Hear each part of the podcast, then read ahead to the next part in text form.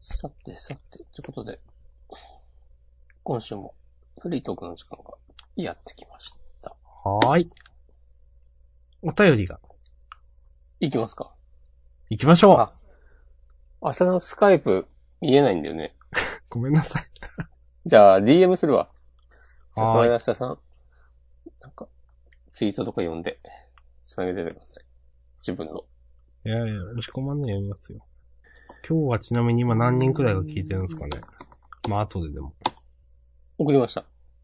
はい。じゃあ明日さんのスマホが震えた音が聞こえました。はい。えー、っと、ラジオネーム読んでもいいですよね。うん。じゃあ、読み上げさせていただきます。えーラジオネーム下村さん。えー、押し込まんさん、明日さん、こんにちは。いつも楽しく聞かせていただいてます。2017年もあと2ヶ月で終わってしまいますが、今年最後の更新では、お二人の2017年ベストジャンプ、ワーストジャンプを決めてほしいです。一番テンションの上がった週、そして、もう最悪と思った週のジャンプをそれぞれ上げたり、中でもこの作品のこの話が熱かった、みたいな振り返りを聞きたいと思いました。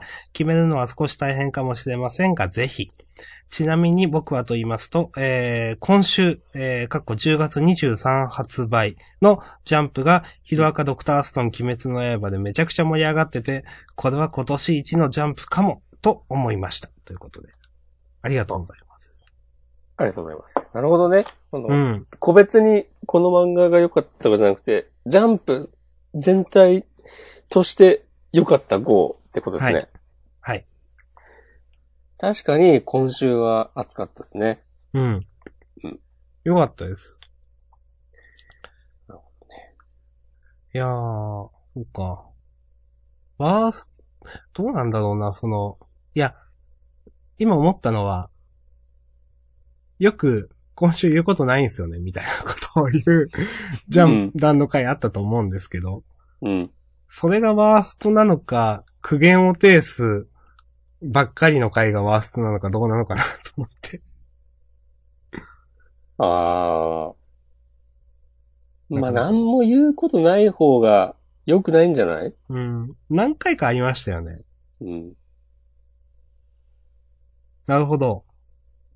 苦言を呈しがちな回の方がまだいろいろ心に引っかかることは確かに。ある、あったと考えると、何も言うことないな、みたいな方が寂しい気がすちょっとまあ、できるかできないかは別にして、でも、る。ちょっと努力してみましょうん。うん。う。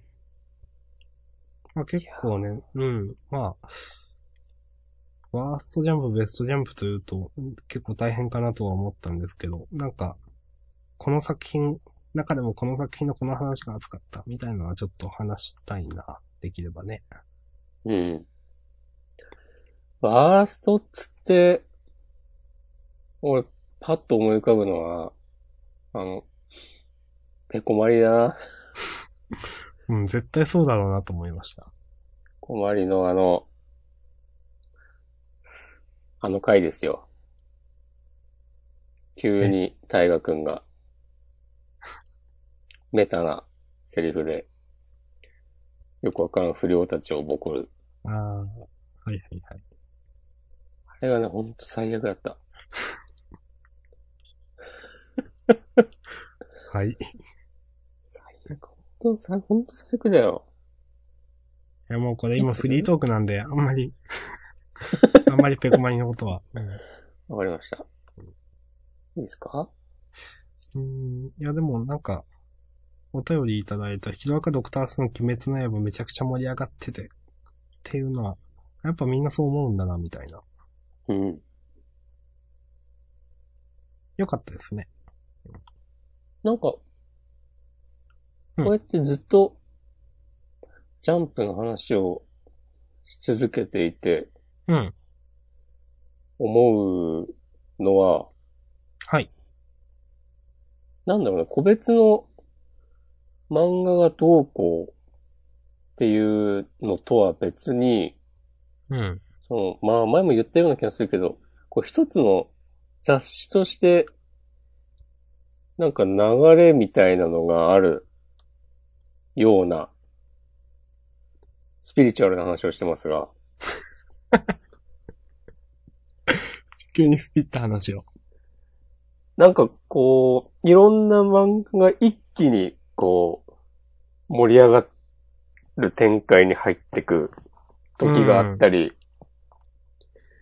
いや、ちょっとなんかどの漫画も、今週はおとなしい感じだなとか、つなぎみたいな感じだったな、みたいなとか。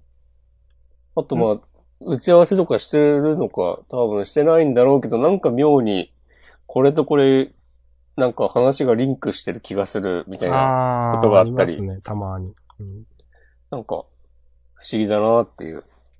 うんはい。はい。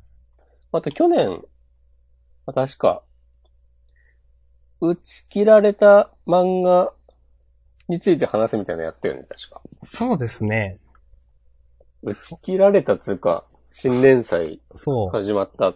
始まって終わった、始まった漫画と終わった漫画をリストアップしたのかな確か。うん。なんかやったよね。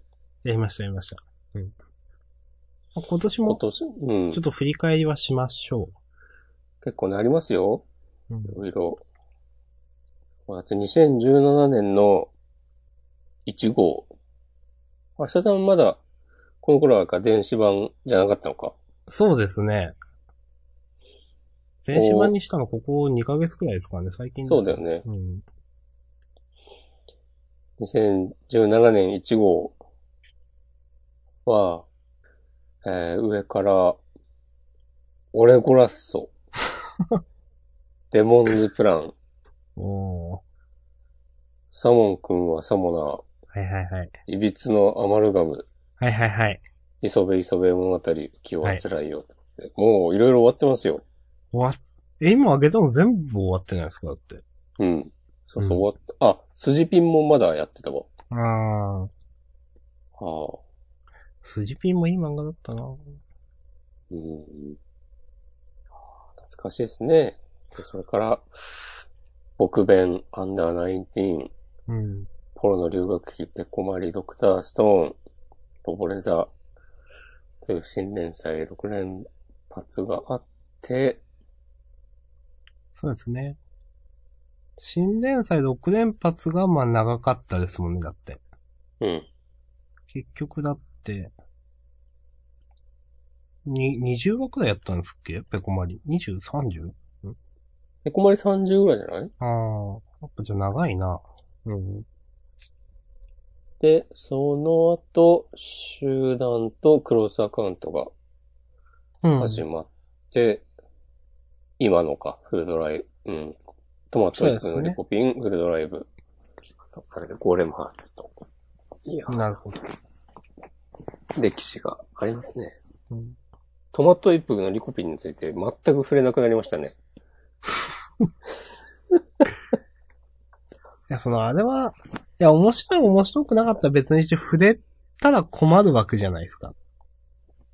まあね。うん。いもうまあ単純に好みの話だと思うんだよな。や、そう思いますよ。あの、あのギャグセンスが好きな人ももちろんいるんだろうし。僕、トマトイプのリコピンは、うん。 1話通して全くかすらないことはないんですよ。ああ。なんかわかる気がします。 1個か2個くすってなるとこあるんですよね。うん。今週のこっちのあたり、まあ今週2話掲載みたいな感じでしたけど、うん嫌いじゃないところもあったので、うん。まあなんだかんだその、読むのが苦痛とまではいかずに読んでますけど、うん。うん。まあ、そうですね。どう、どうなるかは結構読めないですね。その続くとか続かないとか、全然。そうね、確かに、ちょっと、このギャグは面白いなっていうのはまああ、る。そういうやり方なのかななんか先週くらいも言った気がしますけど、なんか、ああ。何かかすればいいみたいな。うん。ただまあ、まだ様子見てんのかもね。うーん。で、どの路線で行くべきかとか。ありえますね。うん。今週ちょっとなんかその、なんていうんですか、時事的なのがちょっと控えめだった気がしますけど。そうね。うん。だから今週そんなくどいと思わなかったんですよね、なんか確か。俺でも今週ね、インティライミネタがね、ほんと最悪だなと思った。ああ、全然面白くない。はい。これも、なんか逆に、うん、今何インティライミとか言ってるの面白くないみたいな、風に思ってたらどうしようみたいなことまで考えて、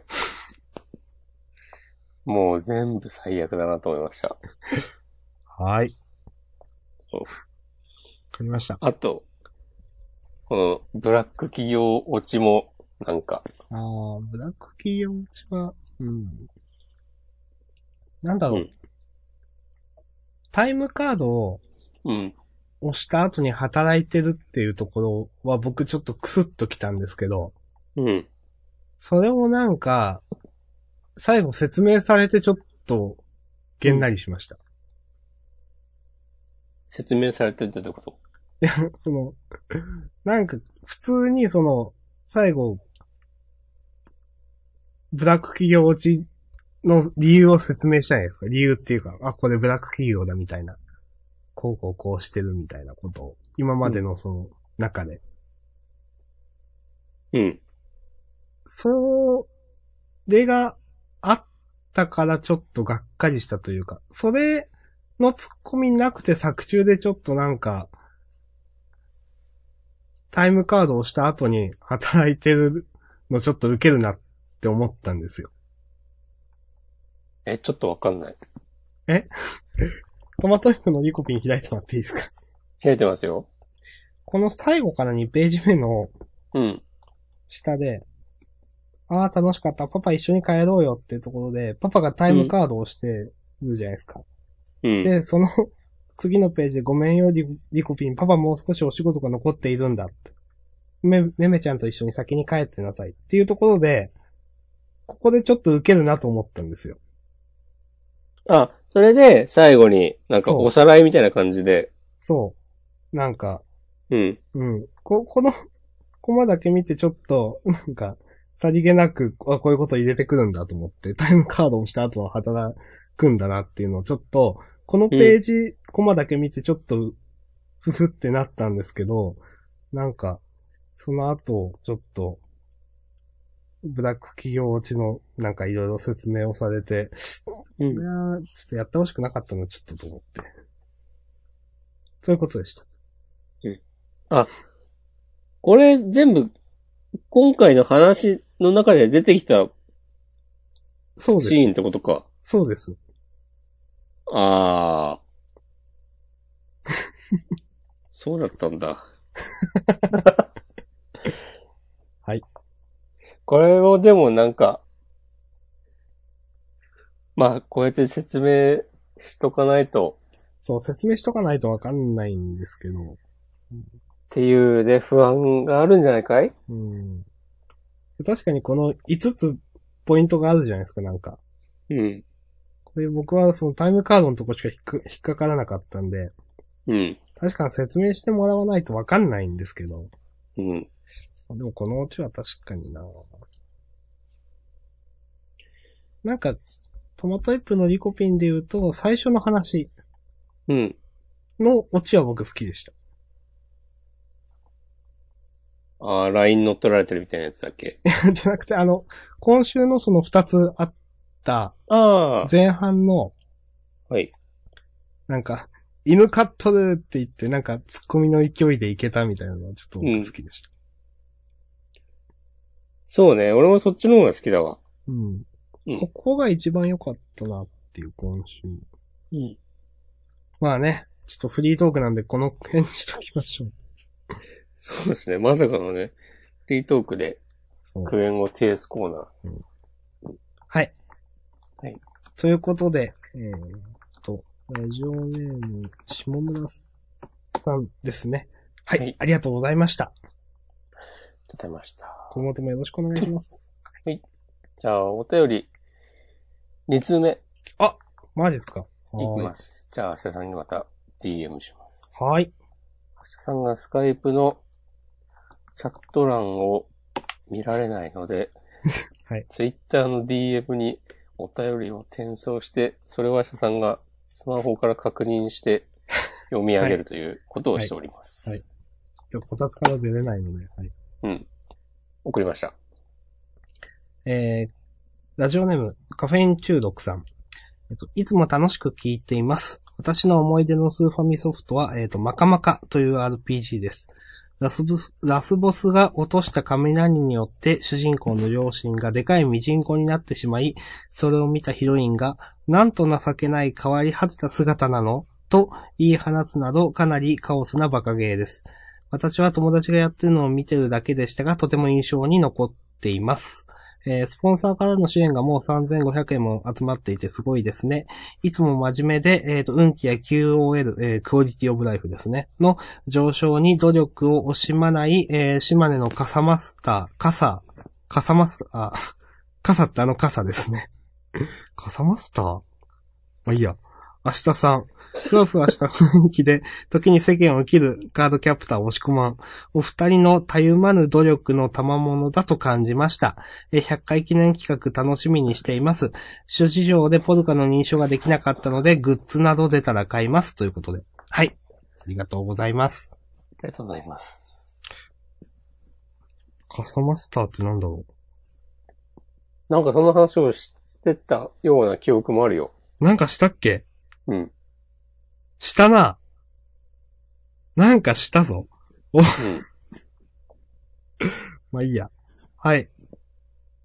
マカマカというソフトご存知ですかタイトルはね、知ってる。あ私そもんな名ことはないで前すだけしか知らないです。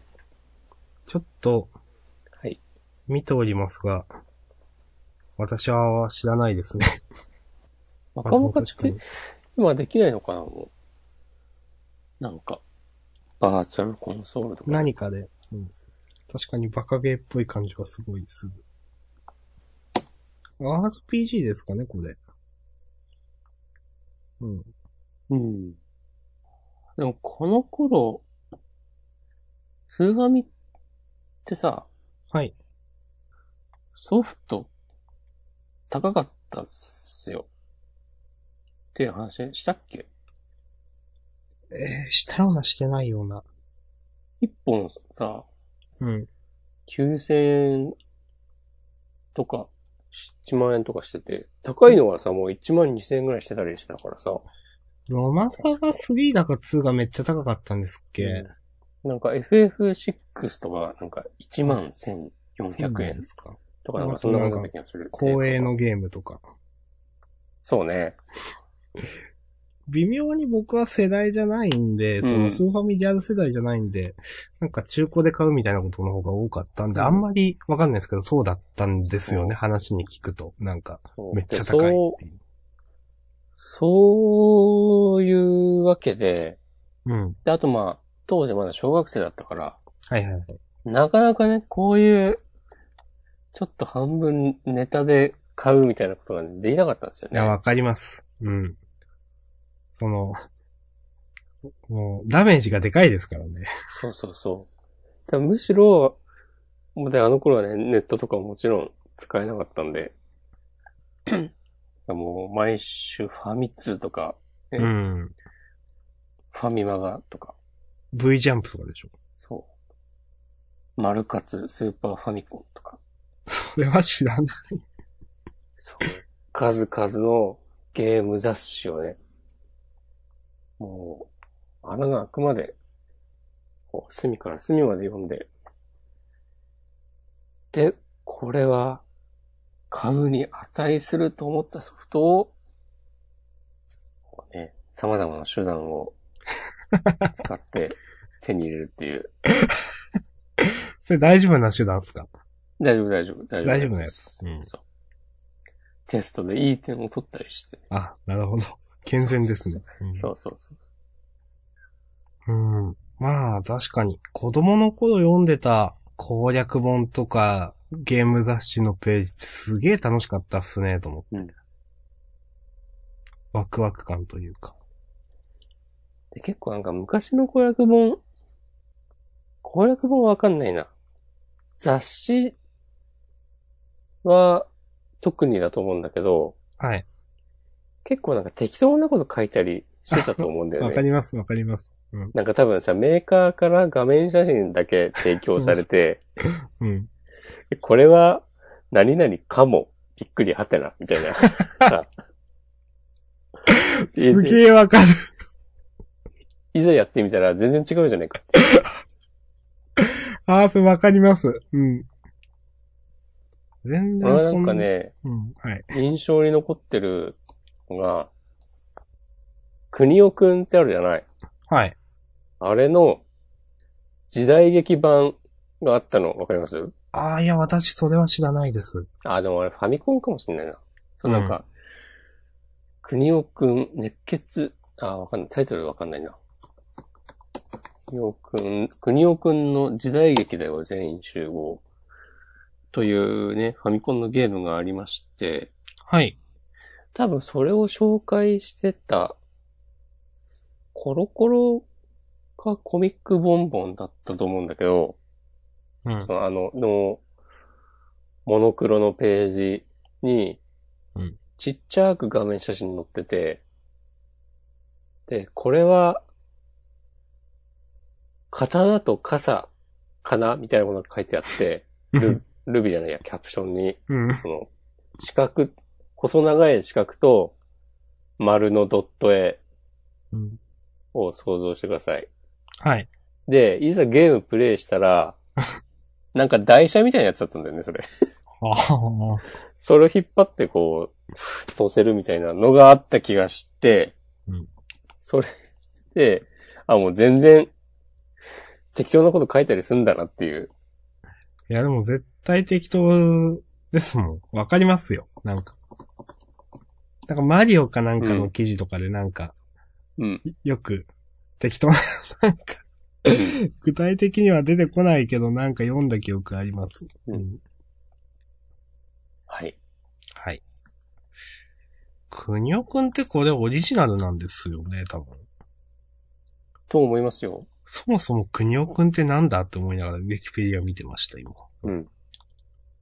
何でした多分オリジナルなんですけど。うん。なんだろう、いや、この、くにおくんの時代劇だよ全員集合は、うん。正式タイトルが、うん。ダウンタウンスペシャル、くにおくんの時代劇だよ全員集合って書いてあって、うん。え、ダウンタウンが関係あるのってちょっと思ったんですけど。関係ないですよね。ですよね。確かにでも、国尾くんいや、なんか、シリーズのこの、ダウンタウンって何って、ありますね。ダウンタウンシリーズっていうのと熱血硬派シリーズっていうのがくにおくんだったらしいですね。ああ、もともとは多分熱血紅白国尾くん、じゃない一番最初は。うんうんうんうん。で、ダウンタウンってつくと、この二頭身のキャラクターのはいはいはい。デフォルメされたキャラが出てくる、なんか何でもありのスピンオフ作品みたいな位置づけなのかな。なるほど。国尾くん。あんまり微妙に世代じゃないからわかんないんですよね。そうだよね。一個か二個くらいやった記憶がなくはないけど。うんはい。はい。ということで、あと、お便り書いていただいてたのは、あの、ポルカの方も、ね、ちょっとあれからは多分、何かしら入れていただいた方おられないと思うんですけど、3500円も入れていただいて、はいいろんな方に、ありがとうございます。ありがとうございます。グッズを出すしかないですね、もうこれ。あしさん、プロマイド、いやいやいや。生写真。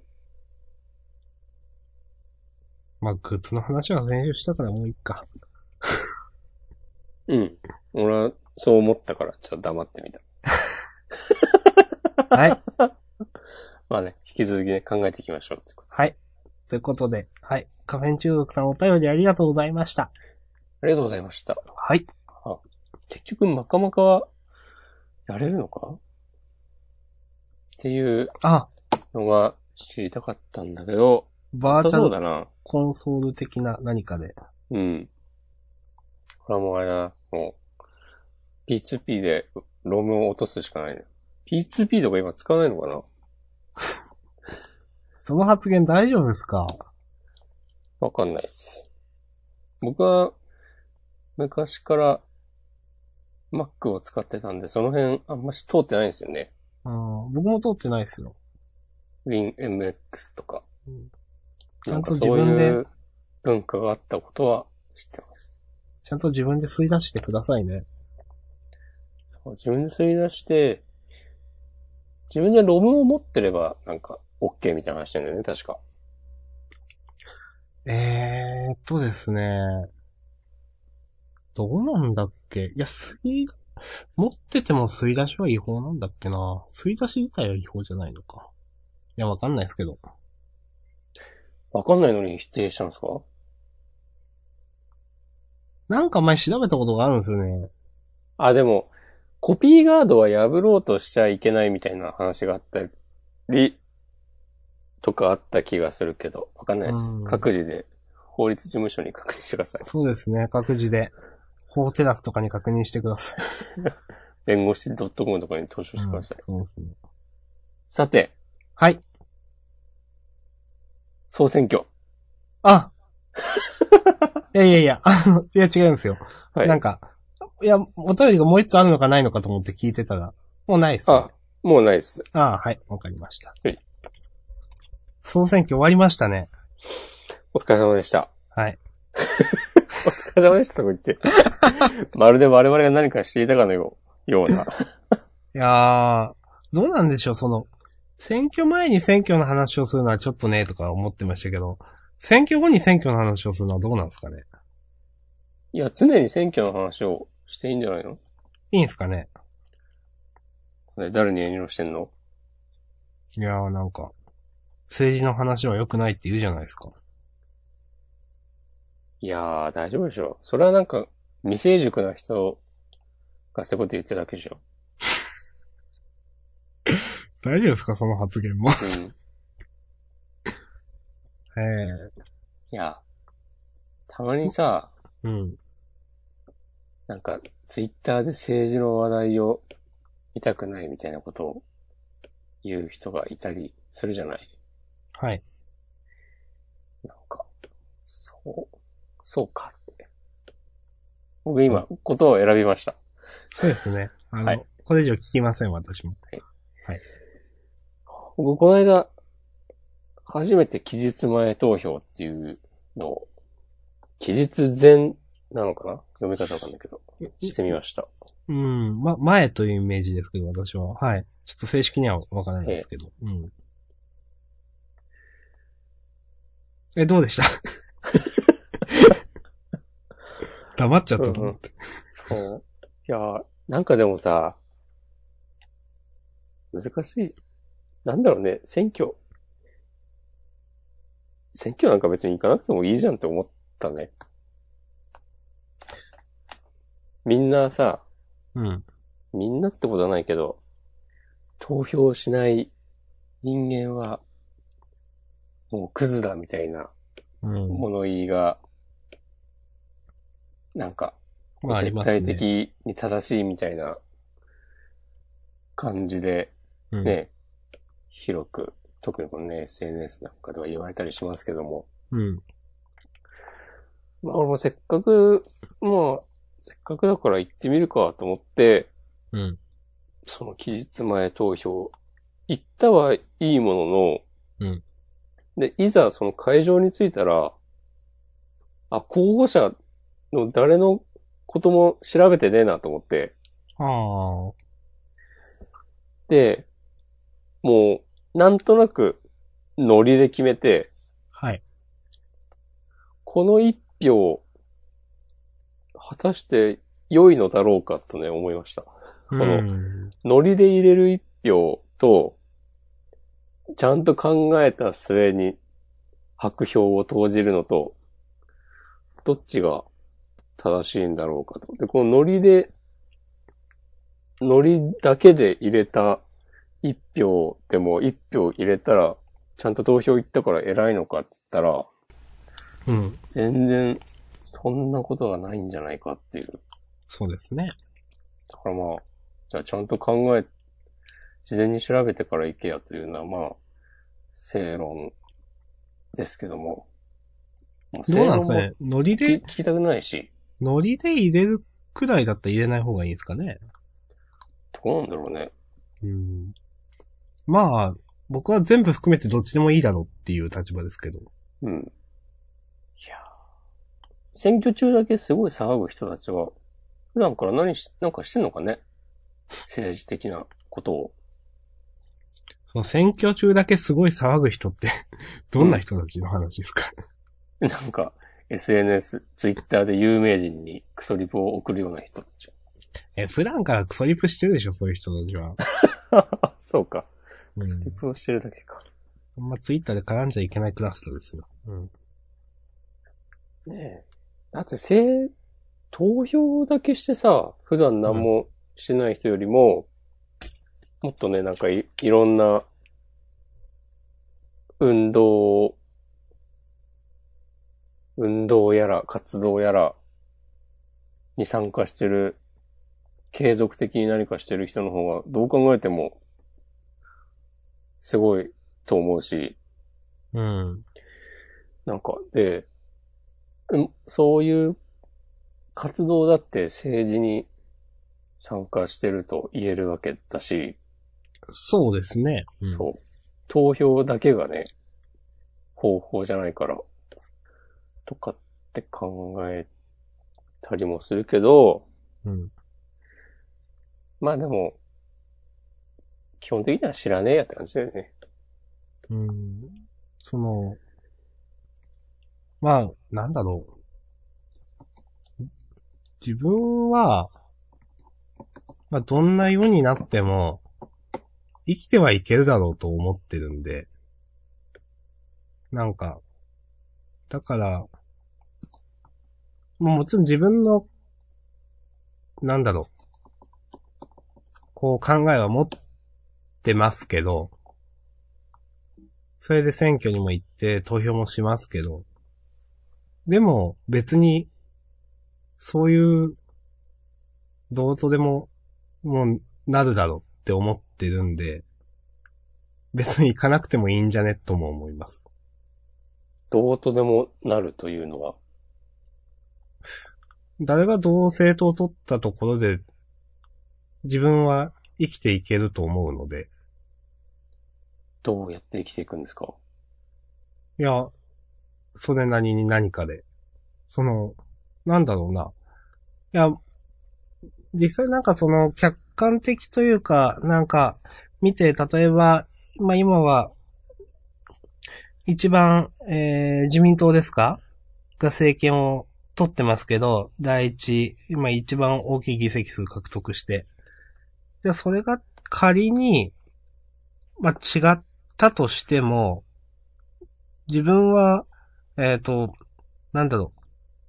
一番数多くいる大衆の中の一人で、で、ひ多分真ん中ら辺にいるのかなという自覚があるので、う上でもなく下でもなく、まあでも、なんかそういうことを思うと、どうなったところで、例えば、後の世で、ああ、一般の大衆としては、あの政権の時は大変だったね、ということがあるかもしれないんですけど、その中で生きている身としては、どの政権でも変わんない気がするんですよ。感じ方としては。おー。うん、その、みんな大変だから自分が大変でもなんかそんなわかんないみたいな。極端なこと言うと。なるほど。どんな状況でもなんだかんだでできるだろうなという気はするんで、まあもちろん自分は、その、この政党がいいなとか、あの、いうのはありますけど、そういう気もするんで、別に、選挙行かなくてもいいや、とも思います。それでなんか、なんだろう。行かまあ行かないなら政治に意見するなっていう、なんか、言い分はどうかと思うんですけど、僕は。別にいいでしょ言ってもって思うんですけど、その、口出ししてもいいでしょって思うんですけど、でもそう言われたら、ああ、じゃあ何も言わないよって言ってもいいかなとは思います、自分で。なるほど。うん。って感じですね。はい。そうか。周りの人が、みんな同じように辛い思いをしてるならまあいいかみたいなこといいかというかわからないと思います。わかるんじゃないわかるんですかねなんか。まあ今の日本だと想像しづらいかもしれないけど、急に独裁政権になって、なんか共産主義国になったりしたら、いやまあ、それは極端な話じゃないですか。た、でも例えば、ん自分が、その、なんだろう、なんかで、変わりうる生活っていうのが、うんいや、。わかんないです。例えば、給料の話で言うと、うん。もし政権が変わって、うん。めちゃくちゃ大きく変わることってそんなないと僕はイメージしてるんですよ。うん。あるとしたら給料が例えば毎月1万円減るとか、いうレベルのことなのかなと思ってるんですよ。あ公務いつ員1万円減ったらでかくないいや、そうなんですけど、でも減ったら、あ実際に減るわけじゃないとは思うんですけど、もちろん。まあでも、ぶ、例えば物価が上がったりだとかして減ったら、まあ、しょうがねえなって思うと思うんですよ。景気悪いしとか思って。だから、ちょっと節約せんといけんなとかして。なので、そのくらいだったら多分僕は、なんか、もういやもうこういう世の中だしな。ってちょっと思うんですよ。なるほど。うん。で、その中で生きているんだったら多分、わからないのかなっていうふうに。それは例えば独裁とかまで行くとそれはもう違うでしょって思うんですけど、もちろん。なんか、うん、そう、まあ誰が政権取ったところでっていうのは言い過ぎだと思いますけど、なめちゃくちゃ変化があるとは思ってないので、その中だったら、みんながみんな、そっちの、例えば、みんながみんな良くなるし、みんながみんな悪くなるわけじゃないですか。自分が属してる層の人たちの生活が。その中でだったらそんなになんか気にならない気がすると僕は思ってるんですよ。おー。そうなんだ。うーん。ですかね。まあ、もち、うん、まあ、それとじゃあ、すまあさっきも言ったように選挙に行かない。もちろん景気は良くなってほしいですし、自分が思うところもあるんで選挙には行くんですけど、うん、そういう気持ちもあるというか。うん。うん。まあそ、んうん。はい。そうなんだ。みたいなテンションで話を聞いていましたけど、はい。 わかりますよ。わかるんですか なんか、いそうでもないような言い方だったと思います。や、結局、なんだろうな、まあ、最終的にたどり着く、なんかまあ、なんだろう、ある種の諦めというか、うん。まあなるようにしかならないやろ感は、うん。多分ね、一緒だと思う。うん。その、そうね。 誰、何がどうなっても、うん。別に、この生活が劇的に変わるわけじゃないしっていう。そう。そうでしょそうそうそうそうです。うん。そう。なん、なんすかね。まあ、うん。 うん。別に結論の出る話はしてないですけども。うん。そうですね。難しいですね。その、自分の一票がない、あの、あるないで、結果なんて変わらんやろ、とも思うし。まあでもね、一応その、現実的にはそういう一票が積み重なって、結果が変わってくるっていうこともまた、しかりというか。うん。まあ、なので僕はちゃんと選挙に行ってるわけですけど。おお。誰に入れたんですかええー、これ言いますまあ言わなくていいか。でもいいけど、なんかな。まあ知らないしな。あーまあまあ、そうですね。うん。その、島根、島根南区みたいな。うん。俺自分が埼玉の南区なのかも知らなかったからな、結局。僕もででも知らないです。これしかいないんだと思って、うん。その、候補者が。わかります。もっとなんか、なんとかの党、なんとかの党みたいな、なんか。そうそう、ちゃんといろんな党の人がさ、出てるのかと思ったら、え、こっから選ばなきゃいけないのみたいにな って。あ、そういえば。はい。一個出来事がありまして。お選挙行ったんですよ。うん。で、えーっと、まず最初に、これどこも多分同じだと思うんですけど、小選挙区の投票して、うん。いわゆる人に投票するというやつですね。ね。うん。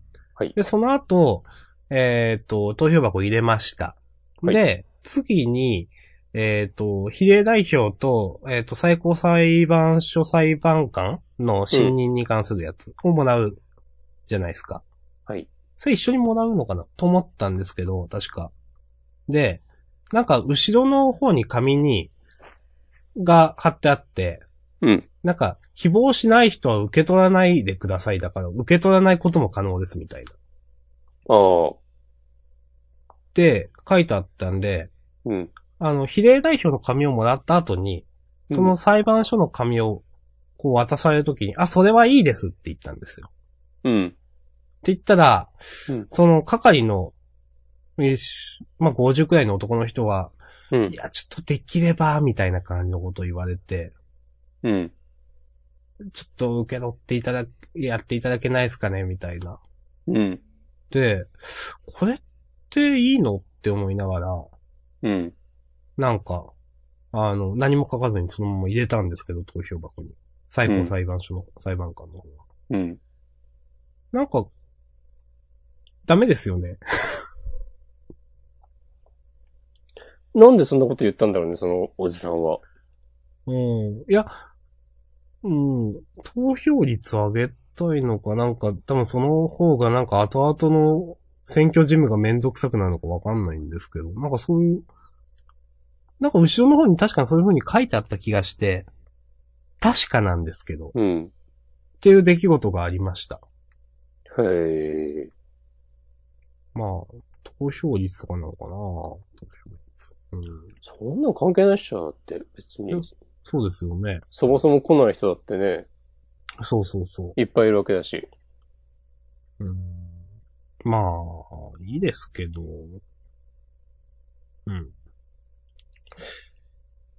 まあ、選挙については、あとなんかあるかななんかありますか俺は、なんか、ちょっとこの人落ちてほしいなと思った人が、ちゃんと落ちててよかったなと思いました。僕もこの人落ちてほしいなって人がちゃんと落ちてて、うん。よかったなと思いましうた。ん、ちょっと、まだ、お前たち、こう、見込みあるやんけ、みたいなこと思いま した。そこあのの選挙区の人。比例代表ってまだわかんないんですかこれって。えーもう結果出てるでしょあ、そうなんですかあんま知らない。うん。で、比例代表でもあの人落ちたのかなまあ、あれ、あれもなんかね、その、当確出ましたっていうのがどこまで楽しいのか、よくわかんないですけど。基本的には多分9割9分合ってるはずですけど、うん。間違ってたこともあるらしいですよ。そうよね。うん。それで。あれどういなうんか仕組みなんですかあれは出口調査ですよね。各、う。いろんなんテレビ局と、た、多分ですよ。半分くらいです、何割か想像入ってますけど、テレビ局が多分ランダムで出てくる人にどこ入れましたかみたいな話を聞いて、うん。で、多分、その、ですけど、統計学的にこれだけ聞いて、何人にそのサンプリング、何人に聞いて、こういう結果が出ればそれは正しいと言えるというか、もう概ね間違いないみたいな風にして多分統括ってやってるんだと思うんですけど。なるほど。うん。んだから、なんか前にその、どっかのテレビ局で間違う、間違った結果になったことがあって大変だったみたいな話は聞いたことがありますけど。うん。うん。出口と、出口調査されたことあるないです。そうか。田舎だからかな。うん。普通の近所の、なんか、なんだ、田んぼの中にある公民館みたいなところああ。なんで。 うん。そんなとこにはおらんかみたいな。都内に住んでた時、なんか出口にそれっぽい人がいたのは見た覚えあるな。うん。話しかけられはしなかったけど。まあ、なんかやり方決まってんすかね。まあ、その、例えば、人とか男女とかもある程度ばらけさせないといけないのかもしれないですし。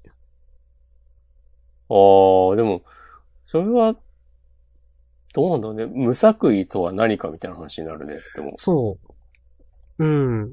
例えばでもそうなんですよね。その、じゃあ、朝、朝一の人だけ捕まえるとじいさんばあさんが多かったりとかいうのも考えられたりするんですよね。うん。若者がいないんじゃないかとか。うん。だから何かしらのやり方があるとは思うんですけど、うん。うん。っていう話は聞いたことがあります。1時間に何人とかちょっとわかんないですけど。うんまあ、終始、ふわっとした感じでお届けしてもらってますけど。はい。まこあれがそういうことだよね。これが荒沢の選挙に対するリアルな認識ですよ。うん。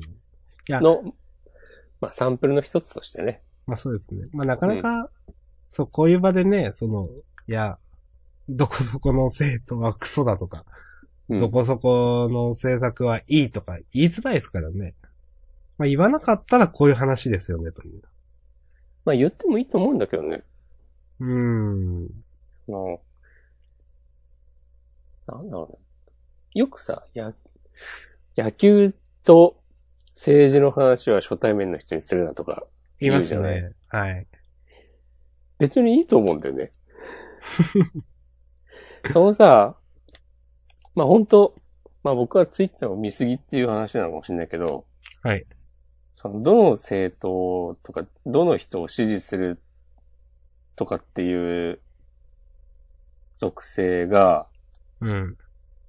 なんかもう、その人の人格みたいに捉えて批判する人がたくさんいると思うんですよ。はい。もうなんか、いや、そう思いますよ。ね、安倍、うん。安倍首相をこう支持するやつ、死ね、みたいなことを言う人がいるかと思えば、うん。自するやつは全員クソ、日本万歳みたいなテンションになったりして。うんそれをさ、いやいやいや、ちょっと皆さんね、落ち着いて、まあ、ちょっとね、お茶でも飲んでくださいよってうん。話ですよ。でさ、そう、なんだろうね。その政治の話を初対面の人にするなっていうのもさ、要はそういうことになりうるからやめろっていうそうですね。ことだと思うんだけど、うん。普通のさ、まともな社会的な人間だったら、例えば俺は、い今の自民党を強烈に支持していたとして、はい。で、明日さんがめっちゃ社民党好きみたいなは感じい。だったとしても、して、で、オタクの当主がこんなこと言ってたけど、みたいな話になったとしても、はい。それは置いといて、まあ、ジャンプの話はできる。っていうのが、そうですね、うん。まともな大人じゃない。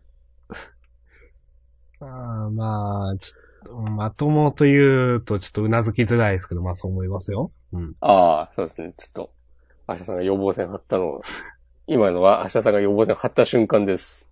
いや、でも、いや、そうですよ。うん。そうね。まともっていうのは、ね、ちょっと、僕も今こう、ピッピッってね、予防線張りました。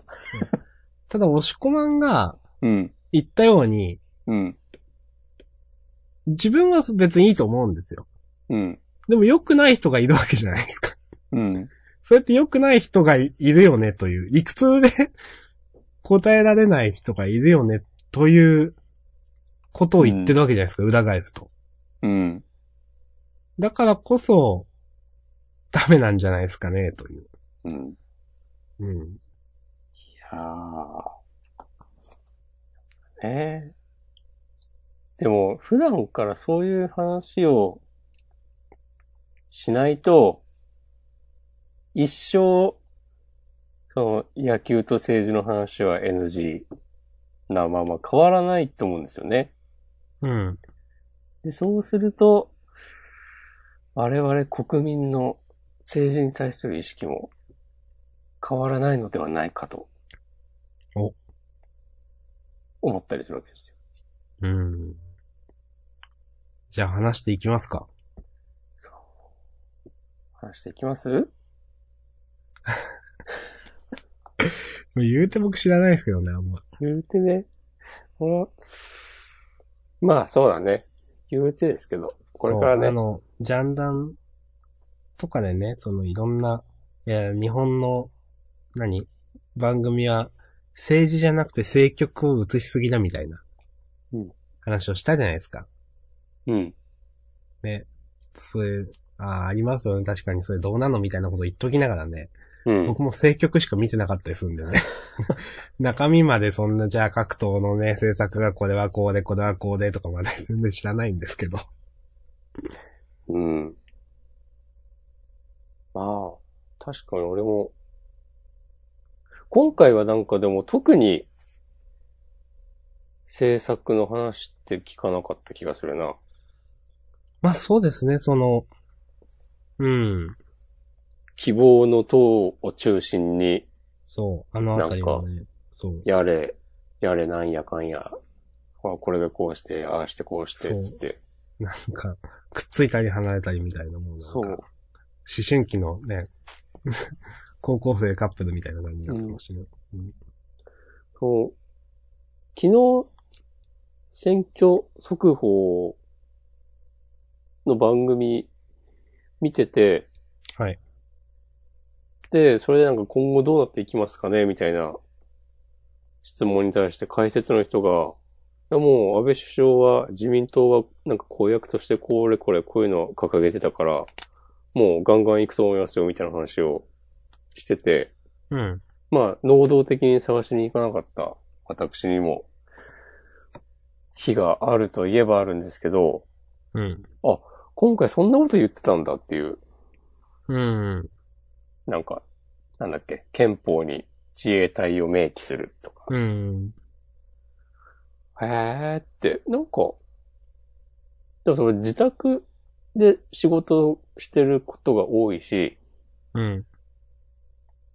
まあ割とテレビを目にする機会は、多分普通に会社に通って仕事してる人よりかは多いと思うんだけど、うんだから朝も見るし、お昼もご飯とか食べながらちょっと見たりするし、で、夜は夜で。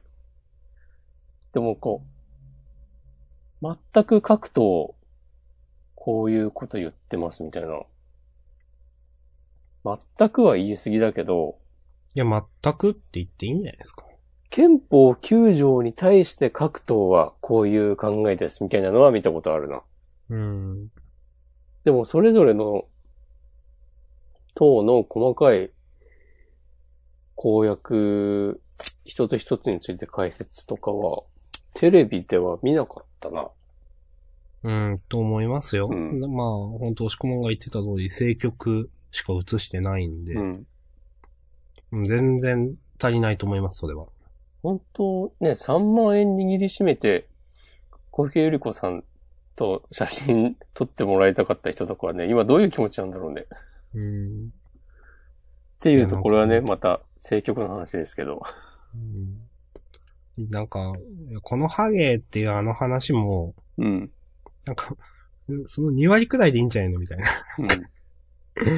うんうん、と思いますよ。う ん。だってさ、あの、このハゲって言われた運転手の人が、なんか、立候補の打診を受けてるみたいなとかやってたからね。ええそそうなんですか。結局出てきてないと思うけど、お昼のワイドショーで。はぁ、と思って、うん。思いました。ちょっと、はい。バズったツイートを、ちょっと見た、今思い出したので、うん。ああ、確かになと思ったのが。うん。デーブ・スペクターさん。はい。前に言いましたが、選挙終わってから候補や政党や支援団支援団体のことを特番で見せられてもどうしろと言うんですか遅いだろう。全く役に立たない。メディアが公職選挙法の改正を大優先にしないなら、開票特番やめて全部アニメでいいです。オチはありませんということで。確かになという。こういうなんか、候補者や政党のことを一番見せるのって、ね、選挙特番の、ほんとその日の夜じゃないですか。もそうねしくは漫画言ったようにそういうのを前情報で、どうしてもどう、どうしてもとかどう考えても少ないよなというふうには思います。そうなんですよね。まあ、本来であれば能動的にね、自分でやって、やるべきなんでしょうけど、すげえ労力かかるんですよね、それってね。うんそうなってること自体がどうなのって話はありますよね。そうね、構造としてね。うーん。ポリタスは結構でも、いいと思いますよ。はなんすか、それ。とそういうサイトが。えー、初めて聞きました。いろんな、いろんな人が今回の選挙についてこう思うとかうん、うん、うん。っていう記事を寄せたり、あと、最高裁判所の裁判官が、どの、えー、事案にどんな判例を出したかみたいなうのーん。を上げ、を調べて、まとめて、それ記事に出してたりとか、それはね、結構、結構、役立つ情報だと思う。をちらっと見て、なるほど。まあ、なんか、うーん、うーんって思ったけど。いや、まあ、こういうサイトがあるのはすごくいいと思います。ただ、さっき、ほんとね、思いましたけど、最高裁判所のとか、9割9分の人が関心ないじゃないですか。うん。だったら、1割の人がどんだけ頑張っても意味ないんですよね、 っていう。そう思っちゃうんですよねうん。 1割、1%か。うん。ね、我々は積極的に政治の話をしていきましょう。これからも。おいいですね。いいんですかあまあ、そうしてもいいですけど。じゃあしますかお願いします。え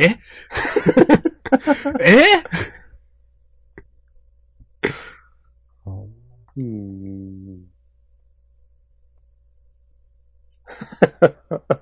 黙ってしまった。そんな、そんな今日の、ちゃんだん、ただいま14名の方がね、聞いておられるようですよ。 ?14 名の方が聞いているんですかこれを。このふわっとした政治の話を。なるほど。 どうなんですかね本当にね。みんな。いや、してもいいと思うんですよ。うん。多分、多分、この14名の人も、してもいいと思うんですよ。うん。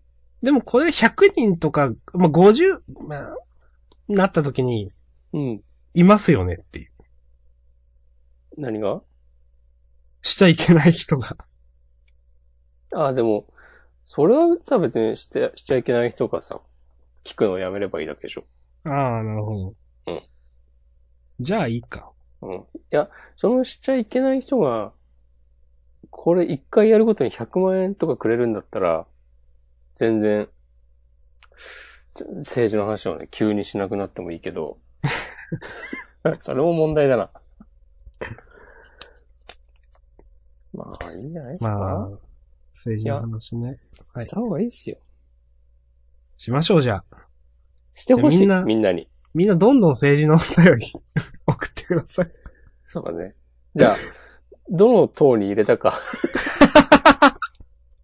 お便 りを。大丈夫かな、このポッドキャスト。ジャンダン政治部ということで。おうねこれでもね、比例、ん比例の方には、はい。立憲民主党って書いて入れました。そうなんですか。ええ。私は、あの、どこどこどこどこどこ。じゃだんあの、一番、今回、あの、議席取ったところに入れました。日本の心かなえ、なんすかそれ 日本の心。日本の心ってあるでしょえ、本当にわからない。え、そういう党党。あ、そう、あるんだ。やべ。 あるんだ。へあ、議席ゼロらしいっすよ。え。へえ。そりゃそうだろう。うん。うん。まあ僕はその、なんか株価が上がって欲しかったりだとかそういうのもあったんで。おーまあ。話はちょっと変わるんですが、はい。この今の政権になって、はい。景気は良くなってるって言うじゃない。一応言いますね。一応言うじゃない。はい。実感あるえーっとですね。はい。あんまりない。ちょっとあるんだ。うん、でもなんか悪くはなってないよそうな。うん。でも消費税上がったよ。そうですね。なんかこういうのって、うん。なんかよく、多少良くなったところで気づかないけど、少しでも悪くなったらすげえわかるみたいなイメージなんですよ。あ ー。感じ方が。マイナだスからのことはちょっと大きく捉えるみたいな。うん。だからまあなんか、えー悪くないんじゃないのみたいな。おー。まあただ、世間一般で言われている、うん。その、景気が上がったことの根拠っていうのが、株価が上がったみたいなだとか、うん。企業のなんかいろんな、えー設備投資がどうとか、なんかが過去最高だとかいろいろあるんですけど、うん。そうなんか全面に言うほどは別に人々の生活は良くなってないよなとは思いますよ。うん。うん。あ、そういうんところを見て、好景気とか言ってるんだ。うん。それが結構ありますよ。全部が全部じゃないでしょうけど。学びがありますね。多分ですけどね。まあなんかいろんな、どうなんだろう。いろんなそう、企業の人に、景気どうですかみたいなこというアンケートをしたり、政府がしたりしてるんですよ、多分。うん。で、それが何ポイント良くなってるだとか。うん。はあ、まあそれはやっぱ、なんか上場してるようなでかい企業の人に聞いたりしてんのかないや、どうなんだろう。それちょっとあんま対象はわかんないんですけど。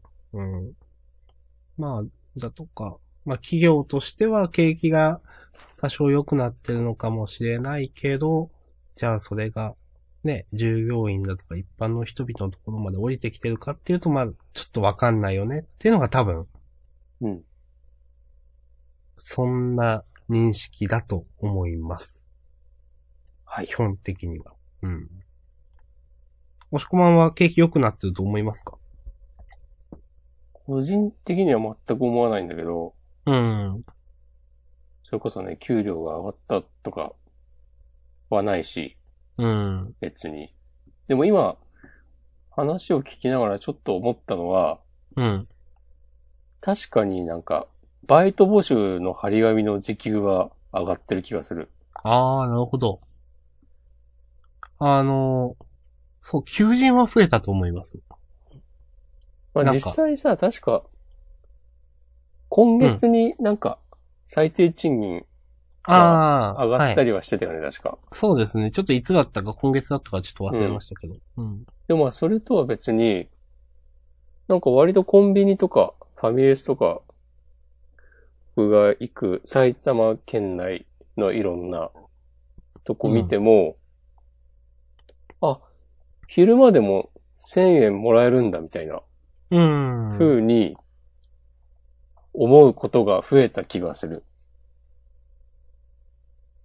それこそ、なんかこれね、僕うがんバイトをしていた高校生、大学生ぐらいだったら埼玉県内、うんまあ、800、800円あったらいい方ぐらいな。うんうんうん。で、深夜、深夜のファミレスとかバイトとかなると、まあ、900円超えるよねって、そのはいはいはい割り箸になって、っていうような印象だったんだけど、うん。まあ、それ、それはもうね、10、20年弱前の話だから。でも、あ、全然950円スタートなんだとかうん。は思うな。いろいろ見、見ても。なんか、それに関連してですけど、うん。結局なんか、まあ、給、まあ、基本のその、給料が高いって、人がいないからだと思うんですけど、うん。なんか、本当人がいないから多く見えるのかわかんないけど、求人は結構増えたなっていうのはあって、うん。だとか、それに比例してなんか、バイトというか雇われ側の力が強くなった感は、ここ1、2年すごくあるなと思います。ああ。なんか、今までは問題にならなかったことが問題になったりだとか。まあ、何ですか、それは。うーん、まあ、なんか、バイトにいろいろ求めるやつとかあったじゃないですか。ああ、その、大学生が学校にも行けずにバイト。そう、ブラックバイトとか、うんはいまあ、やりがい搾取とかも、まあ、多分似たような関連したことありますけど、なんか、一昔前は別にそういうのって、全然問題にならなかったと思うんですよ。たくさんあったと思うんですけど。うん。でも最近そういうのが言われるようになったりだとか、なんかよく、まあ、うんあの、たまーに、まあ、押し込まんが嫌いそうなやつですけど、 ツイッターとかでうん、なんか、バイトのシフトとかに罰をつけているバイトに対する店長の張り紙みたいなのが挙げられてて、うん。罰をつけてる人は仕事を何だと思ってるんですかみたいな感じの。ちゃんと責任を持ってください。お金を稼ぐとはそういうことですみたいな。絶対、なんか、えー休日何回は入れてくださいみたいな、そういうなんか張り紙が上げられて、今さこんなこと言うとこ潰れてしまいみたいなリプライが結構寄せられてるんですけど。そういうのがなんか明るみに出るというか、なんか表を振って、そういうのはクソだって糾弾されるようになったのは、なんか最近だなと思いますよ。 確かに。うん。だからなんか労働者側が強くなってるのかなっていう感じは。まあそれってやっぱ人手がいないからで。うん。ということはなんか景気は良くなってんのかなとかうん思わあーないなでるも。ほどね。うん。まあでも、物価も上がってるからね。わかんないそようね。ですね。うん。その昔の800円の時給で、カップヌードルをいくつ食べられるかって考えたときに、はいはいはい。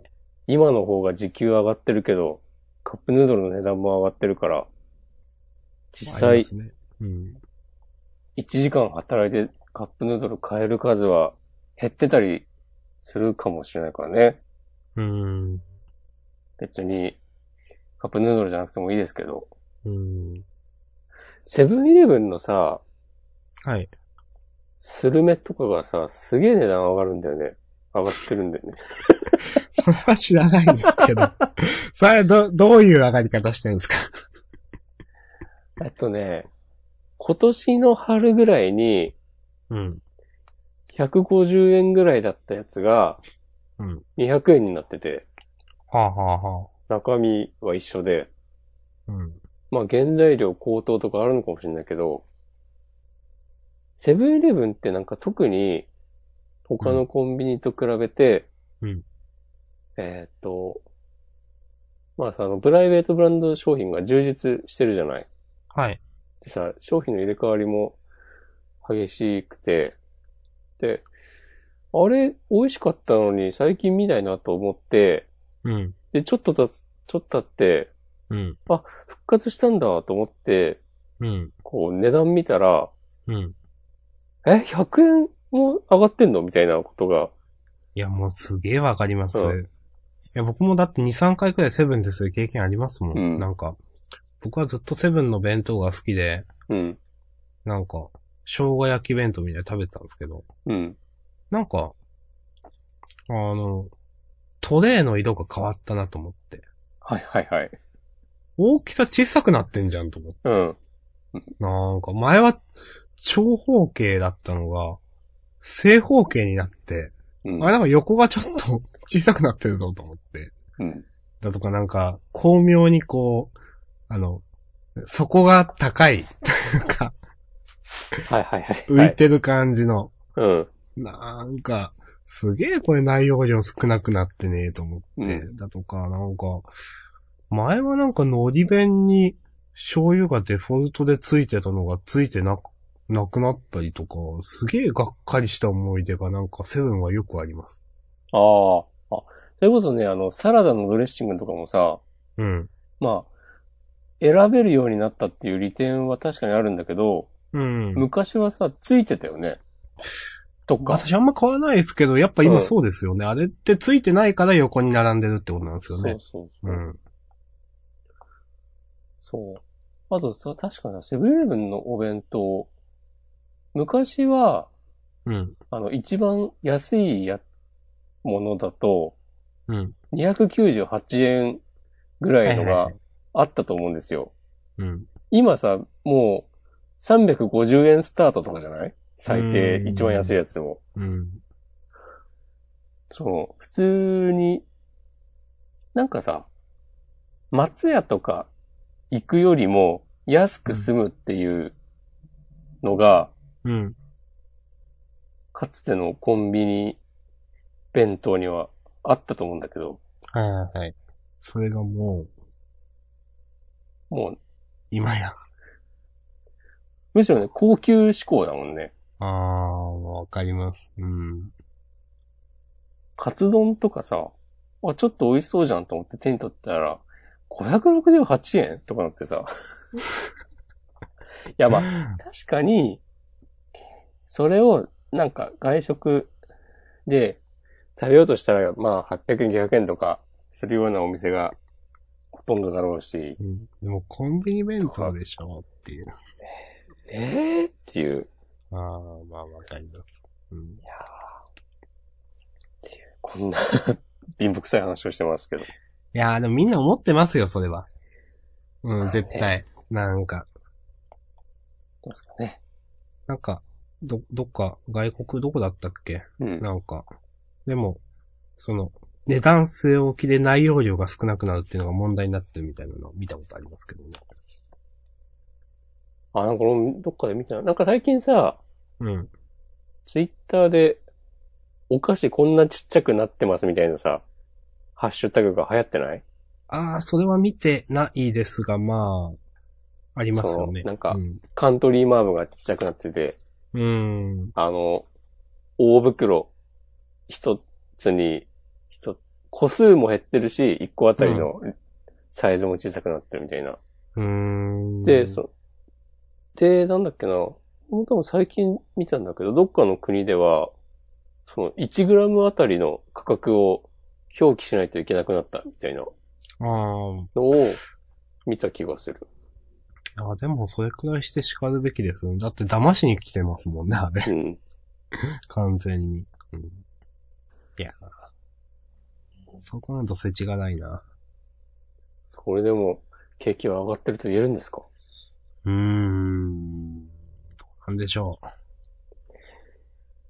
あでもね、わかんない。でもわ確かに、さ、最初の、最初さっき明日さんが言ってた話にも、通じると思うんだけど、はい。あのなんかそれなりにやっていけるっていうのが、うん。まあ、ほんとそうだよなっていう話で、うん。なんか、どこを基準とするかにもよると思うしさ。そうですね。うん。それはもちろん。で、そう考えると、別にバブルを経験したことがあるわけでもないし、うん。あの頃は良かったっていうことも別にないから、うん。なんか、まあずっと、生まれた時から今までず、そう大体、ちょっと生きづらいよな、みたいな感じだったら、確かに変わんないなっていう。うん。そうですね。 うんわかそんうなでいす。ね。まあ、生きづらいと思ってるかはわかんないですけど、うん皆さんは。もう皆さんの、ね、景気良くなった悪くなったトーク、お便りをお待ちしてます。これはね、景気良くなってたらこんな話してないんじゃないって いう。 そうか、そうだな。わかんないけど。どね。うん。はい。まあ、そんな感じですかうん。今週すごい、すごい回になっちゃったな。 でも、ままだ、これリスナー数12とかですよ。おー、聞いてるんだ、この話。あさすがにもうでももう1時近いし。そうですね。いやなんかということでね、皆さんの、はい。景気の話や、支持政党など、そう、政治に一言物申す話でも何でもいいですよ。ね。もう早く小池都知事は、満員電車をなくしてほしい。うん。そういうことね言ってんですか、あの人。なんか都知事選の時に言ってたうーん。っていうのがなんか最近、蒸し返されてた。うんね。ね。うんそう。でも、なんかちゃんとみんな騙されずに希望の党が惨敗したのは、なんか、それこそ希望だなと思ったりしました。うまいえ。うまいのか。うん。うまいかわかんないけど。まあ、2万人ぐらい同じこと言ってそうだけど。まあ、そうですね。なんか、そう、メディアばっか見てると、希望の党もしかしてこれよく取るのえ、マジでって思ってましたけど、取らなくてよかったと思いました。いやはい。はい。ということで、なんか、今ないです回のか あとは、なんかなぁふわっとした話とかないですかふわっとした話か。うん。うーん、ないっすかね。うん。わかりました。もしくもあります今週はこんなもんかな分かったかなオリ、オン違う、オニオン、んなんちゃらホテル。あ、ミリオンオニオンホテル。はい、やりましたよ。どうでしたなんか難しかった。ああ、確かに難しいは難しいね。いや、なんか、あの、なんだろう。多分あれ、何ダ、ダブルみたいな、二つ一気に揃えるみたいなのしないと得点が上がらないと思うんですよ。ですよね。そうね、上がりにくいね。うん。うんで、それが難しくて思いのほか。わかります。なんか、うん。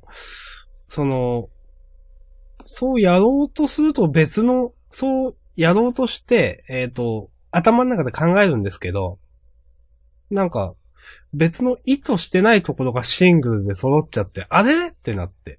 はいはいはいはい。っていう、結局初プレイでは一回もダブルを出せませんでした。まあ結構いいバランスだと思う。まあちょっと難しめだけどさ、その、ダブル、トリプルを狙って待ってると、うん。その結構な時間ギリギリになる感じそうとかは、嫌いじゃないですね。結構じらされますね、あれ。うん。あ、やばいやばいみたいな。そうそううんそう。で、実際待ってても来ない時あるしね。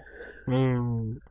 これちなみに全クリってあるんですか全クリっていうかその最後までみたいなのって。わかんない。俺まあ最後までい、どうだろうね。僕なんか2回目くらいのボスでなんか死んじゃったんで。 うん。四、四つ目ぐらいまで行ったのかな、ボス。うん。でも、なんかまだまだ、先はありそうな。うん。まああの、やってる分にはでもすごい面白いなと思いました。まああの、480円とかだったかなあいそうだね。 iOS 版は。アンドロイドでちょっともうすでにあるのかちょっと私わかんないですけど、あるんですかねアンドロイドはね、今、開発中らしい。なるほど。はい多分、あん、ほぼほぼできてて、うんなんだっけな、なんか、え、テストプレイヤーの募集とかしてたよ。うーん。機種が多いからさ、アンドロイドは。ああ、まあそうですよね。うん。デバッグに時間がかかるって。そう、なんかジャンダンのページにもリンク貼っといたんだけど、うん。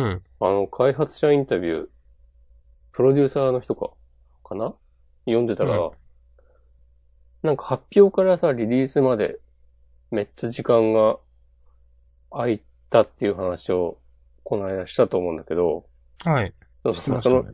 インタビュー読んでたら、なんか、一度ソースコードが全部消えたとか言 ってて。そうすごいな。いや、それはきついなって、ゼロから作り直して、結果的に良くなったけどとか言ってたけ ど。いやー、もう想像しただけで、すごい、すごいな。うん。はい。ちょっとね、僕もちょいちょいまたやってますよ。はい。そんな感じですかね。ですかね。まあ。うん。もしこまんポケモン GO もうやってないのとかいう。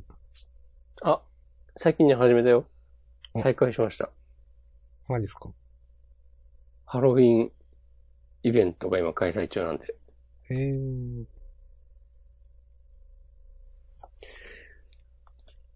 なんかね、しれっと新しいポケモンが出てるんだよね。それはあの、第二世代というか。えっ、と、第3かなええー、あじゃあ結構出てますね。ルビー、サファイアの、名前言ってもわかるのかないや、わかんないと思うんで大丈夫です。大丈夫ですかそう、なんかその、ハロウィンイベント。多分ハロウィンイベント自体は去年もやってた気がするんだけど、うん。今年もその、ゴーストタイプのポケモンがああ、はい。出やすいですとかやってて、で、しれっと新しいポケモンが一緒に出るようになってて、いや、もうあれから1年経ったのか、そうか。で、なんか、10この後12月ぐらいに、ルビー、サファイアかな第3世代のポケモンが、うん。なんか、随時追加されるかも、みたいなこと言ってて、なんだかんだ、あれですね。なんか、ちょこちょこ アップデートされてるんですね。うん。なんか、久しぶりに起動したら、ちょっと、良くなってるような気がする。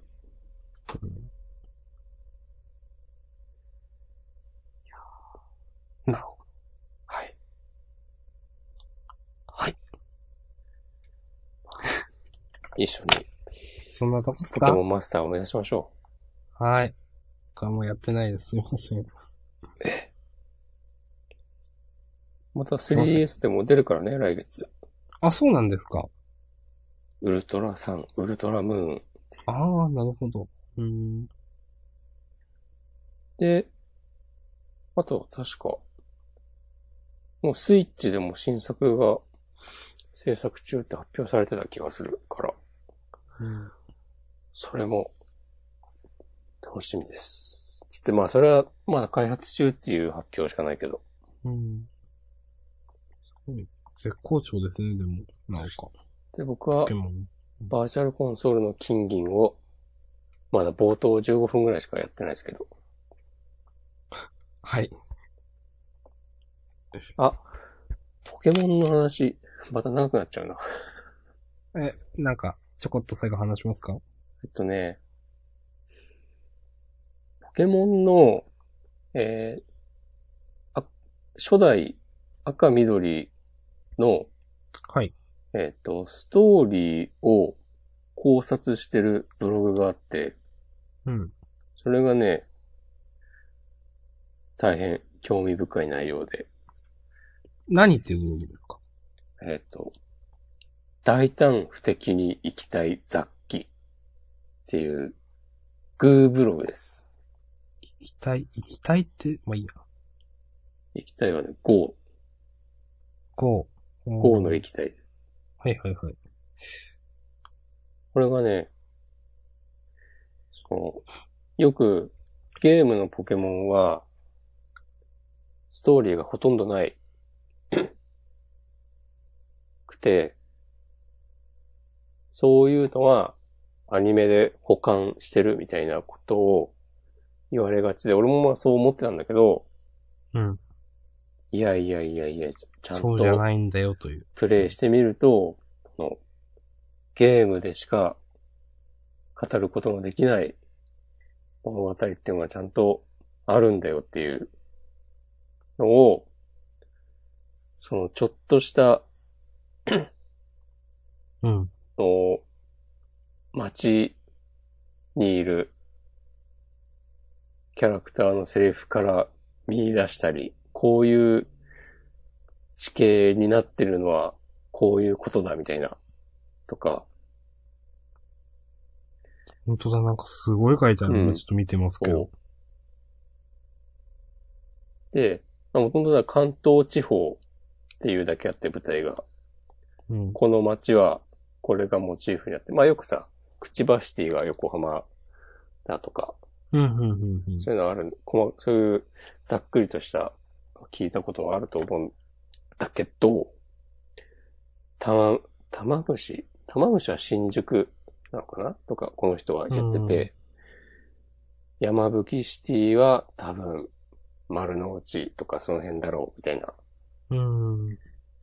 で、こうその、マサラタウン、田舎から出てきて、ちょっとずつ行動範囲が広がって、で、あれがこうなって、これがこうなって、つって。っていうのは、こういう思想があったからこそ、こういう作りになっているんだ、みたいな、 話をしていて、すごいな、すごいけど、本当にって思う。 ニセ恋の考察を思い出してしまって、ちょっと。いや、ニセ恋の考察よりかはね、俺は違和感ないなと思ったよ。あ、そうですうか。ん。はい。そう。わかりました。確かにね、っていう。うん確かにね、っていう感じでした。そう。ちょっとなんかひどいとこれはな、どこのページだなんか、玉虫シティのところで高度経済成長がどうたらか、こうたらって出てきて、ええと思って、うん。こういう話を書いてるんですね。うん。そう。はい。わかりました。まあ、気になる方はぜひということで。